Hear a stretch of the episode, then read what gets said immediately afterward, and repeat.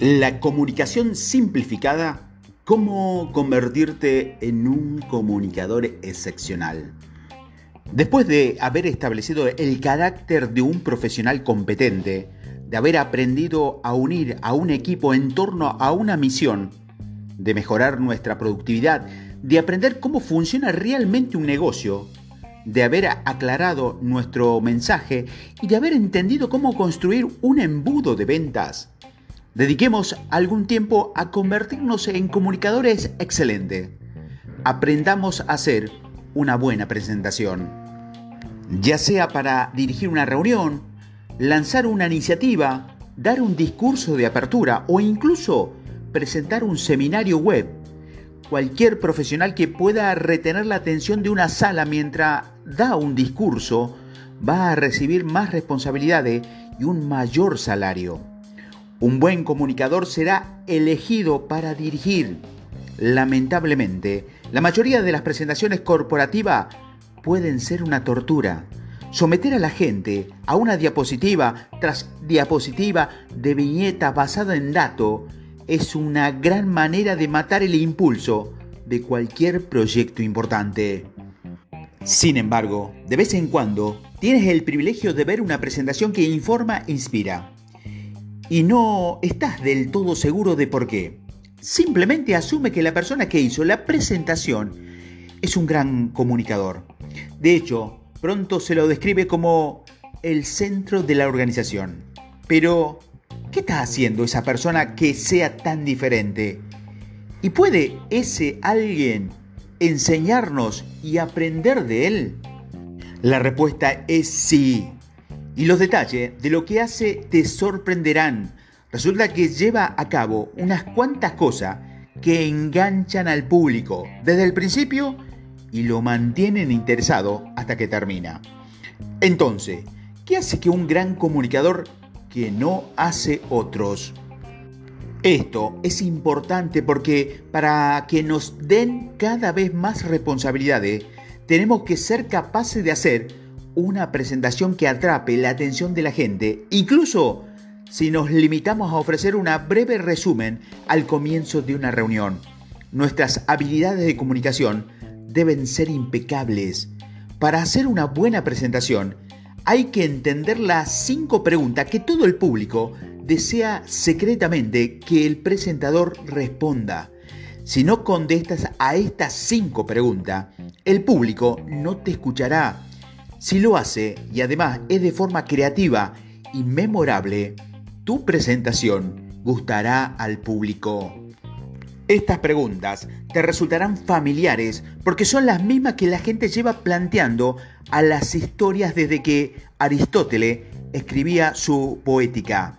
Sin embargo, cuando aplicamos los elementos de un buen relato de una presentación, conseguimos el mismo resultado que obtienen los guionistas de películas taquillera, un público comprometido e inspirado. Las cinco preguntas son, primero, ¿qué problema vas a ayudar a resolver al público? Segundo, ¿cuál es tu solución al problema? Tercero, ¿cómo será mi vida si acepto tu solución? Cuarto, ¿qué quieres que haga el público a continuación? Y quinto, ¿qué quieres que el público recuerde? Muchos entrenadores de comunicación te dirán que empiece con un chiste, que seas vulnerable o que respires profundamente antes de comenzar a hablar. Todos esos consejos están bien, pero nada de eso es necesario para hacer una buena presentación.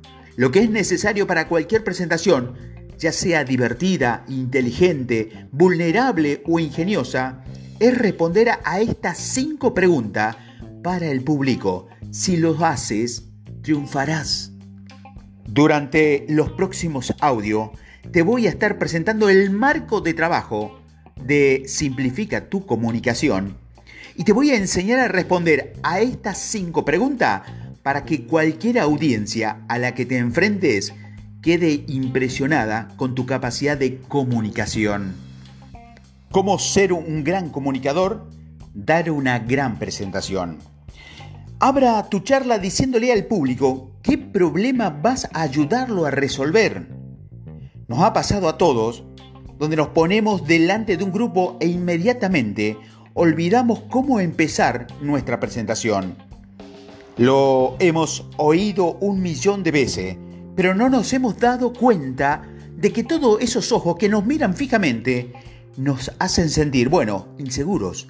Así que cometemos el error fatal que todo presentador aficionado comete, titubeando al comenzar nuestra presentación. En lugar de abrir con una primera frase fuerte, hacemos un comentario sobre el tiempo o sobre el café o sobre la increíble que se haya el tipo de habitación al que nos veía desde la universidad o sentados cerca el uno al otro en la psicología. ¿Te acuerdas del señor tal? Madre mía, era un profesor tan gracioso. Y el público se desconecta porque en realidad no le importa si fuiste a la universidad con alguien del público o si estás convencido del que, que el señor tal no le habría parecido tan divertido como vos. El público no se interesa por tu presentación hasta que sepan que vas a hacer una cosa, ayudarlos a resolver un problema. Hasta que no exponga a tus oyentes el problema que vas a ayudarlo a resolver, se preguntarán, primero, ¿de qué se trata esta presentación? Segundo, ¿por qué debo escucharla? Tercero, ¿tiene el orador siquiera la autoridad suficiente para estar allí arriba? Todas las buenas películas comienzan con un problema y lo hacen por una razón. El problema es el gancho de la historia. ¿Logrará ET volver a casa?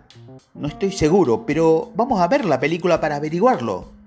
Hasta que no plantees el problema, tu público se preguntará por qué debería prestarle atención. Empieza tu presentación con un problema. ¿Vas a ayudarnos a detener el descenso anual de los ingresos del cuarto trimestre? Entonces, das comienzo a la charla diciendo, durante los últimos cinco años hemos visto descenso de los ingresos del cuarto trimestre y eso ha hecho que la mayoría de nosotros crea que ese descenso es inevitable. Yo no creo que esto sea cierto. Creo que hay tres cosas que podemos hacer para ver un aumento real de los ingresos durante el cuarto trimestre. Una declaración de este tipo engancha la sala y la mantendrá atenta durante toda la presentación. La mayoría de los presentadores no me cree cuando hablo del poder de empezar con un problema. Sigue mi consejo, pero solo parcialmente.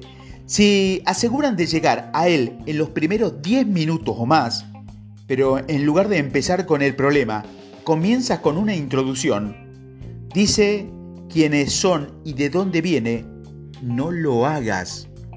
En lugar de empezar con una introducción, hazlo con el problema. Yo hablo todo el tiempo y nunca me presento cuando empiezo a hablar. Lo hago a mitad de la charla o incluso al final. O mejor aún, hago que el locutor me presente. ¿Por qué? Porque... ¿Por qué? Porque voy a suponer que alguien que le importe quién soy, hasta que sepa que puedo resolver un problema que le afecte. Cuando empiezas tu presentación hablando de un problema, enganchas al público. Cuando no lo haces, el público se queda sentado y se pregunta, ¿por qué debo escuchar lo que dices? Este es el consejo del día de Simplifica tu negocio. Un gran comunicador comienza su presentación hablando del problema que su charla ayudará a resolverlo o resolverle el problema al público.